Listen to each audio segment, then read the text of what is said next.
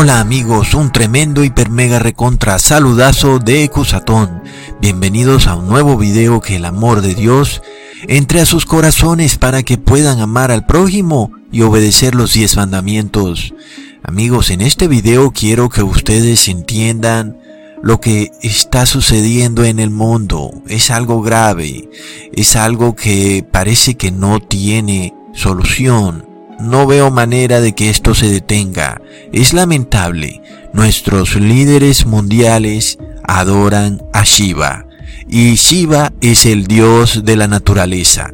Y te estoy diciendo, amigos, este Dios Shiva es adorado por los poderosos del mundo, los dueños de noticieros, los dueños de periódicos, los líderes religiosos, los políticos de altos niveles, presidentes, en fin, Sabemos que existe esta masonería en donde se adora al dios Shiva, pero también sabemos que en la Iglesia Católica se mezcló el hinduismo desde el año 321 después de Cristo. Amigos, debemos entender algo. Muchos de nuestros líderes piensan que hay que hacer algo para apaciguar al dios Shiva y que como el dios Shiva es el dios de la naturaleza, si tú no proteges a la naturaleza, entonces Shiva se enfurece porque Shiva es el dios de la naturaleza y entonces vienen los desastres climáticos.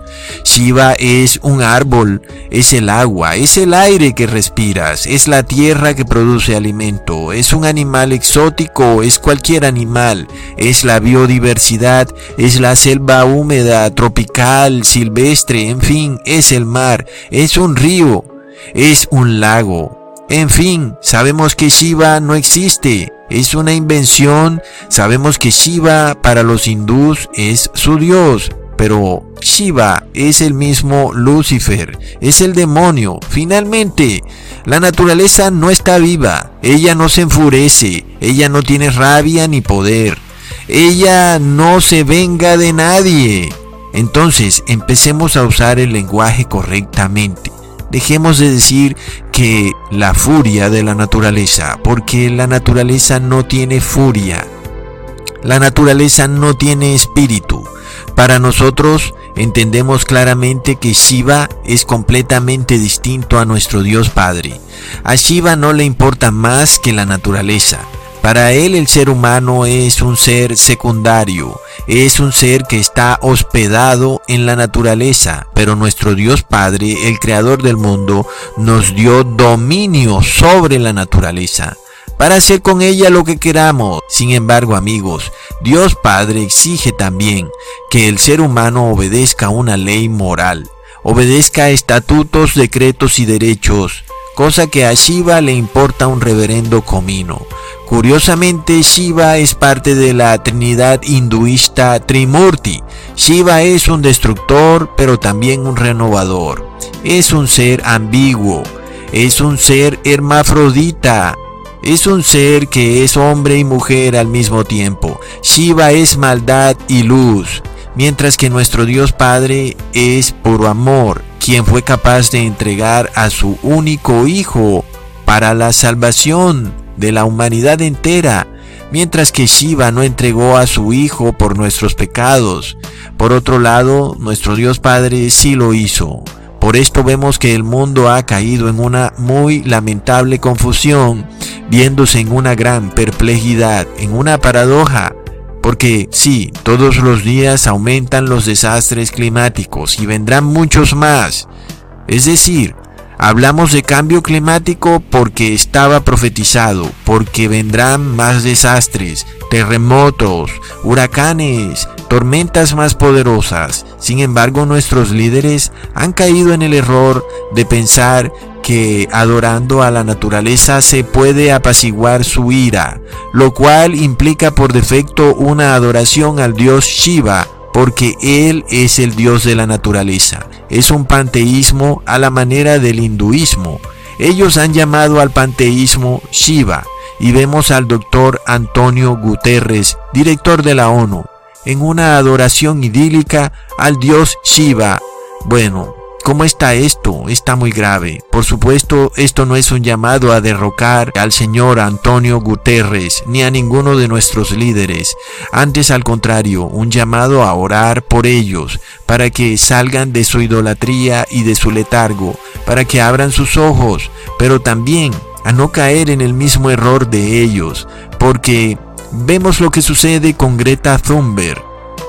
Para Antonio Guterres, Greta Thunberg es una pequeña niña Shiva que viene a salvar la naturaleza, el planeta. Entonces, Nuestros líderes mundiales se preparan para unificarse y dictar leyes que están encaminadas a salvar a la naturaleza, lo cual quiere decir que el hombre tiene que hacer algo para salvar a la naturaleza y lamentablemente ese algo va a caer precisamente en el rango de la adoración. Y ahí viene el problema.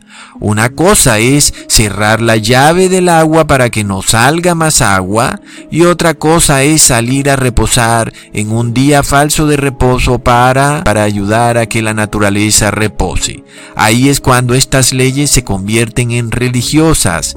Por defecto entonces nos dejan adorando al dios Shiva porque estamos haciendo algo que Dios no mandó y que tiene que ver con la naturaleza. Y ahí está el grave peligro. Es una adoración a Shiva. Es apenas obvio. Bueno, muchas veces las personas hacen cosas y finalmente no se dan cuenta de lo que hacen.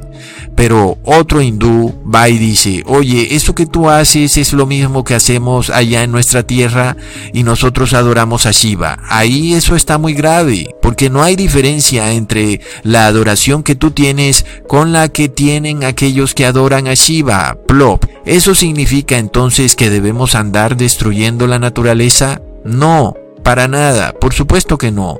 Pero si la ONU tiene planeado cambiar al mundo a través de sus 17 objetivos de desarrollo sostenible para supuestamente salvar al planeta, nos preguntamos si finalmente lo que tenemos aquí es la dominación final del dios Shiva y la conquista de todos los seres humanos bajo este dios Shiva. Porque amigos, entendamos algo. A las masas se les adoctrina a través del cine. ¿Y qué saben estas masas cuando ven la película Avatar y luego ven a un ser humano que renuncia a su propia humanidad? Deja tirado su cuerpo como una especie de chaleco inservible, para ahora vivir como un avatar en un mundo selvático en perfecta simbiosis con este dios Shiva, el dios de la naturaleza, todos estos avatares conectados en torno a un árbol. Sin embargo, para el inadvertido todo pasa así de simple, pero para el que tiene ojos para ver nota algo muy curioso. El avatar es un ser ecológico, amigable con el medio ambiente, pero adora también al dios Shiva. Y mucho ojo, entiendan esto, no es coincidencia que el avatar sea de color azul, amigos, porque Shiva es de color azul. Amigos, algo muy interesante vemos en la película Avatar. El ser humano renuncia a ser humano con tal de salvar al planeta.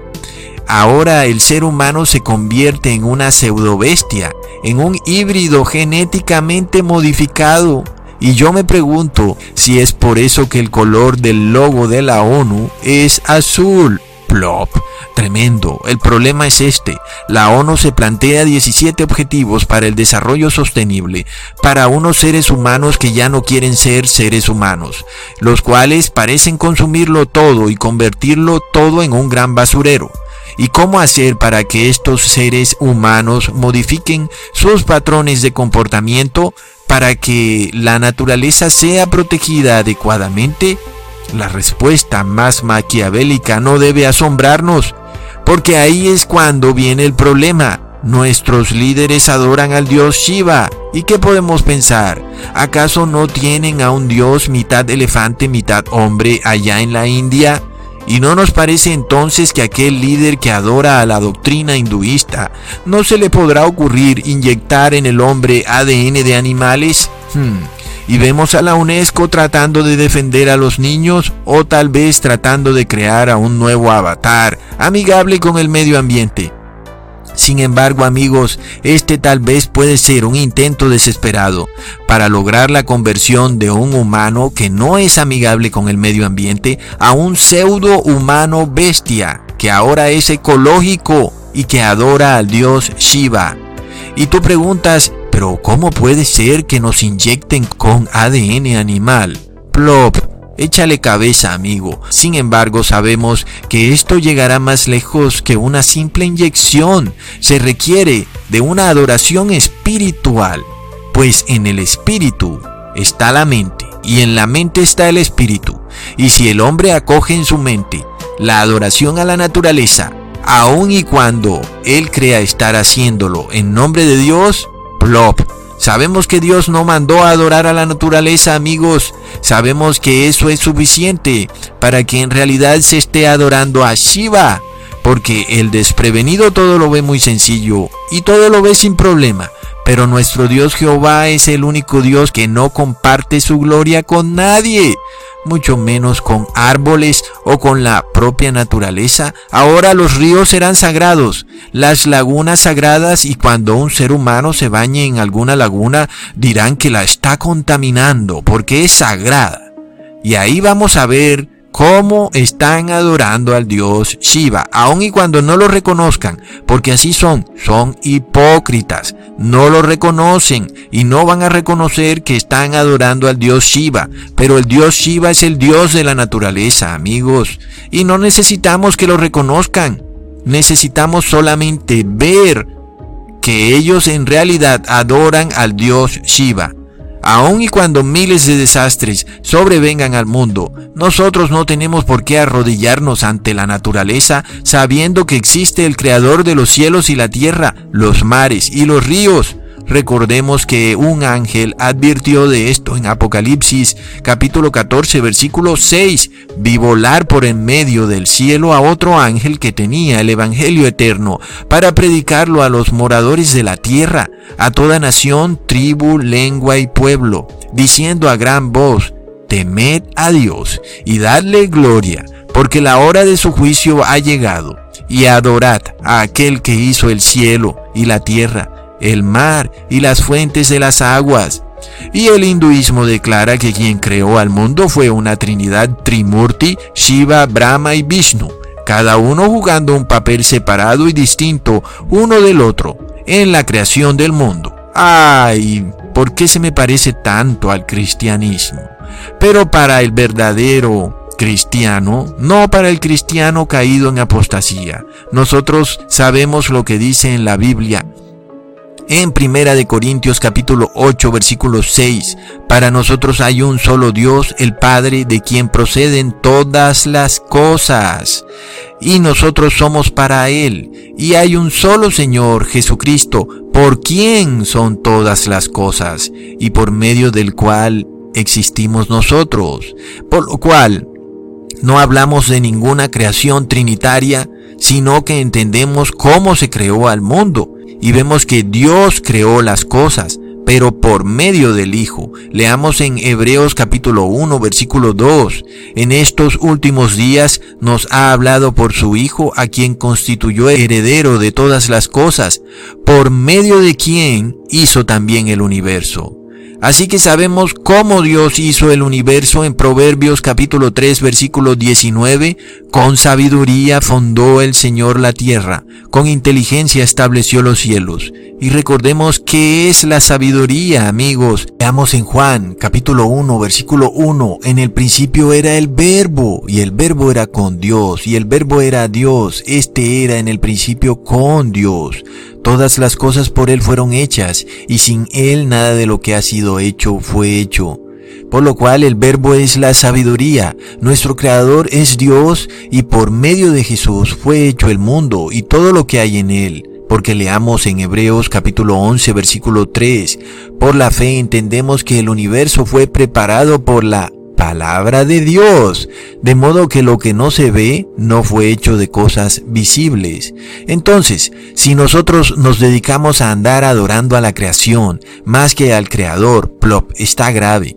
Si a través de nuestros actos le rendimos culto a dioses ajenos, aun y cuando nosotros ni siquiera los conocemos ni los nombramos, pero por nuestros actos los estamos adorando, plop, es muy grave. Shiva es el dios de la naturaleza, entiéndelo.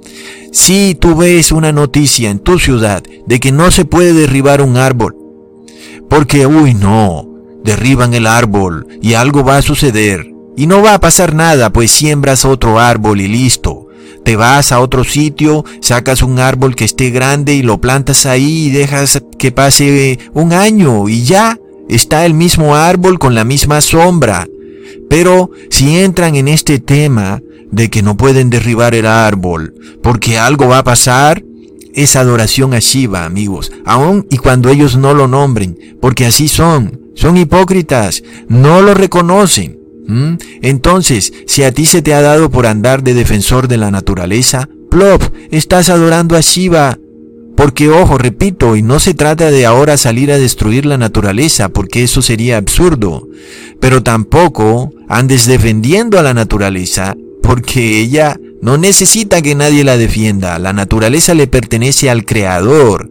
Pero más aún, recordemos que la creación gime de dolor y sus gemidos no son por arrojar vasos desechables al mar, ni tampoco apaciguarás tú el dolor de la naturaleza arrodillándote ante los árboles o dejando de comer con vasos desechables, porque la creación gime por el pecado del mundo, y estos gemidos se transforman en desastres naturales.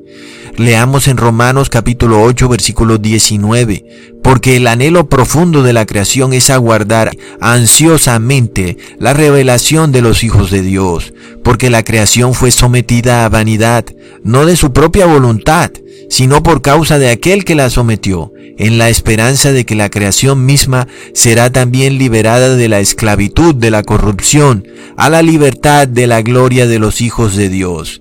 Así que la naturaleza también fue esclavizada por el pecado y también la naturaleza está en corrupción, así como el ser humano.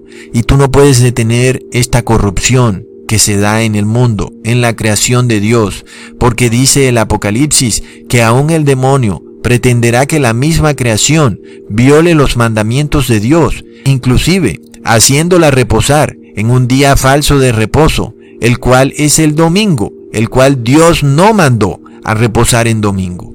Inclusive haciendo esto, vemos que la creación es esclavizada. Leamos en Apocalipsis capítulo 13 versículo 12. Y ejerce toda la autoridad de la primera bestia en presencia de ella, y hace que la tierra y los moradores de ella adoren a la primera bestia, cuya herida mortal fue sanada.